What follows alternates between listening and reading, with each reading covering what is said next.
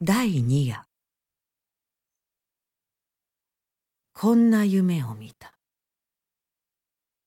和尚の質を下がって廊下伝いに自分の部屋へ帰ると安藤がぼんやり灯っている。片膝を座布団の上について刀身をかき立てた時花のような長寿がパタリと朱塗りの台に落ちた。同時に部屋がパッと明るくなった。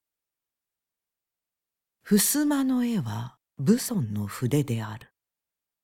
黒い柳を濃く薄く落ちこちと書いて、寒そうな漁夫が傘を傾けて土手の上を通る。床には海中文殊の軸がかかっている。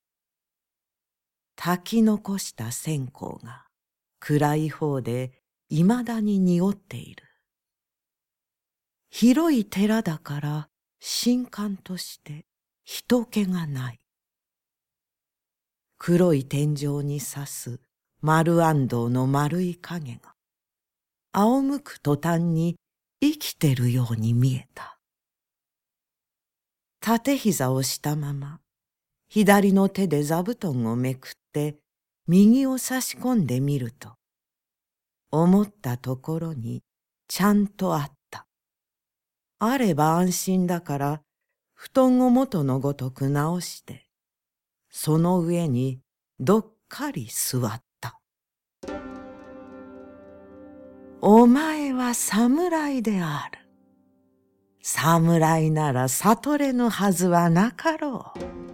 と、和尚が言った。そういつまでも悟れぬところを持ってみると、お前は侍ではあるまい。